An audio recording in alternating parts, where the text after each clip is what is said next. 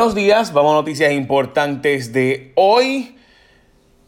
Hoy jueves, jueves 16, jueves 16 de enero de 2020. Bueno, vamos a las noticias importantes. Empecemos por Julia Kelleher. Kelleher, como ustedes saben, fue arrestada, o más bien se entregó a las autoridades luego de que se le pidiera que fuera arrestada. Eh, pues resulta ser que Julia Kelleher, ahora la defensa, dice que, bueno, básicamente el licenciado Rebollo le dijo al periódico El Vocero que estaba en el garete y que el FBI o la fiscalía no entendió la acusación, que los hechos no son ciertos, que así no es. Eh, así que yo tengo que preguntar, ¿verdad? O decir, plantear que dicen ellos que ella pagó lo mismo que cualquier otro hijo de vecino, que no se le dio ningún beneficio, nada.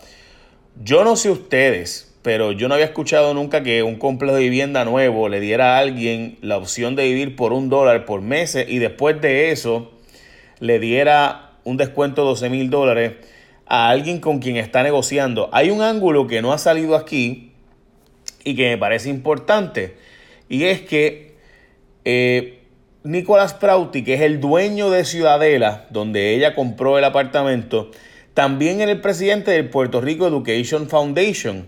¿Recuerdan que ella había querido subirse el sueldo? Pues resulta ser que es a través de eh, esa fundación era que ella se iba a subir el sueldo. Puerto Rico Education Foundation era una entidad que ella formó y que buscó para lograr que se accedieran a unos fondos para Puerto Rico, de fondos de, fondos de diferentes entidades de Estados Unidos que iban a donar para Puerto Rico. Y Kelleher quería que le subieran el sueldo a 400 mil dólares. Pues uno de los presidentes de esa entidad es el dueño de Ciudadela también. Y ese ángulo yo creo que es importante, aunque no se ha estado mencionando por ahí. Así que este asunto de Julia Keller, el se extiende. La defensa dice que ella pagó lo mismo que cualquier otro hijo de vecino. Lo cierto es que para mí el mero hecho, y esta es mi opinión, ¿verdad? Puedo equivocarme, pero el mero hecho de que ella estuviera negociando eh, para darle una escuela o un terreno, ¿verdad? Bueno, no es la escuela completa, un terreno para poder darle ese, terreno a esa, entidad privada. Darle, eh, o sea, el mero hecho de que estuviera negociando con quienes a la vez está negociando comprar una casa es una medida de pata terrible. No debería pasar, punto. Eso nada más eh, se ve raro.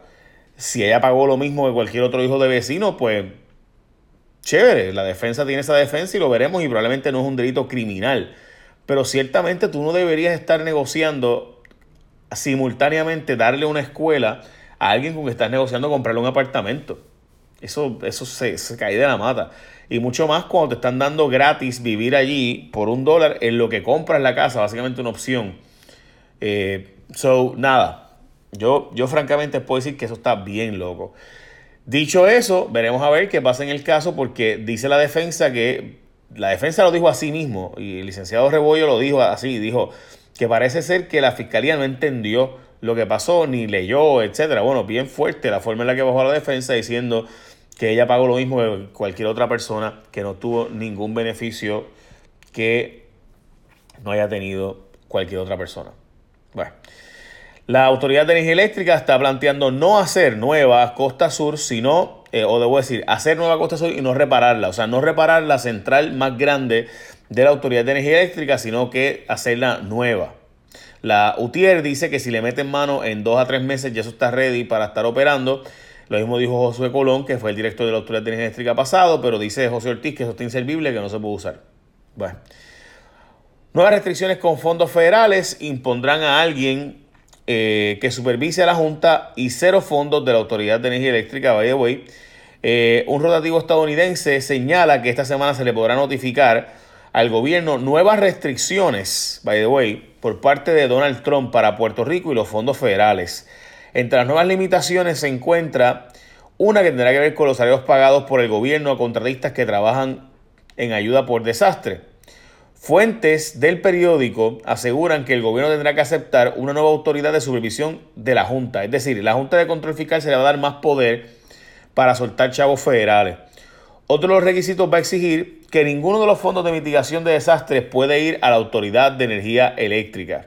Así que Donald Trump está poniéndole el grillete a la Autoridad de Energía Eléctrica y básicamente diciendo, no way, José eh, a más chavos de fondos federales para la Autoridad de Energía Eléctrica. By the way, el Departamento de la Vivienda va a recibir mil millones, un billón de dólares, mil millones en fondos del programa de desarrollo comunitario para atender desastres, fondos que son parte de los dineros que se esperan desde María. Pues van a soltarlos porque ahora nombraron un monitor federal. Con eso, gente, significa que básicamente todo el gobierno de Puerto Rico está bajo monitor.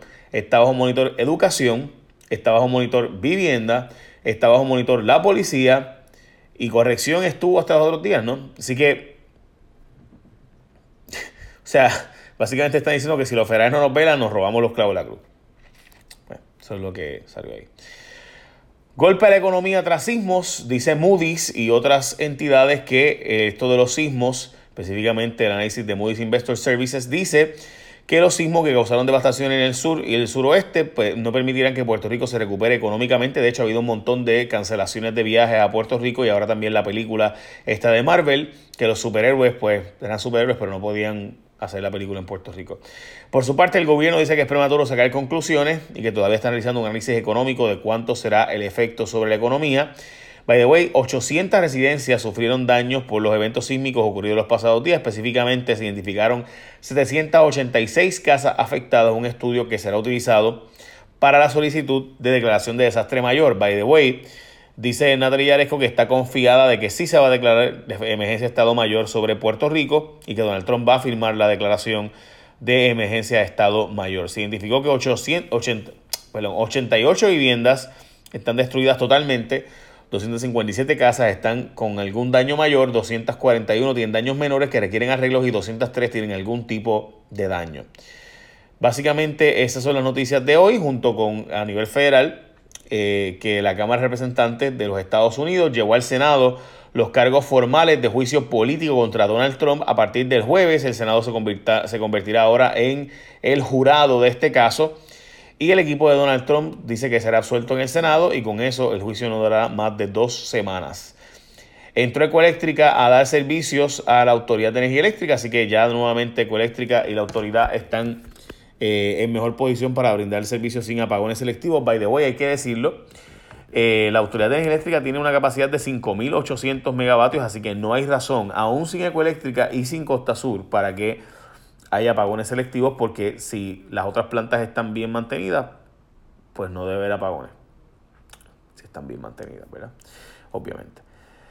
Yo les puedo decir que esas son noticias más importantes de hoy junto con mi columna que está en primerahora.com donde hablo de cómo Rivera Chat se ha convertido en el verdadero gobernador tras Juan Vázquez. Bueno, ustedes lo han visto en las caravanas y ahora también en las conferencias de prensa donde básicamente él eh, le quita el micrófono y empieza a dar instrucciones. Y, y honestamente hay que dársela. El tipo tiene la capacidad de hacer eso y de quedarse con el poder. Ahora mismo tiene la gente de, bien vinculada a él, muy cercana a él, dirigiendo básicamente la campaña y el equipo de la fortaleza de la gobernadora. Así que ya ustedes saben cómo funciona eso. Eh, ahí están las lealtades de Wanda Vázquez, así que Wanda Vázquez y Tomás Rivera bastante unidos en ese sentido. Causa Local, gente, es una organización que apoya negocios locales en Puerto Rico. Ellos están trabajando esfuerzos de recuperación para evitar el cierre de negocios en los municipios del sur y suroeste. Así que están tratando de evitar el cierre de negocios. Específicamente están ayudando comerciantes puertorriqueños de esas áreas que perdieron su forma de sustento.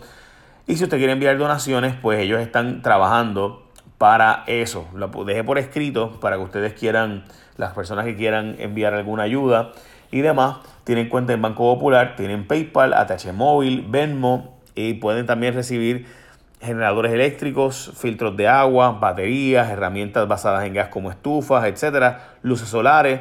Pueden entrar a Causa Local PR en Facebook. Para más información, Causa Local PR en Facebook. Puedes entrar allí. Eh, y si quieres hacer un donativo para que negociantes y comerciantes puedan seguir sus operaciones, los pequeños y medianos comerciantes, pues ya lo saben.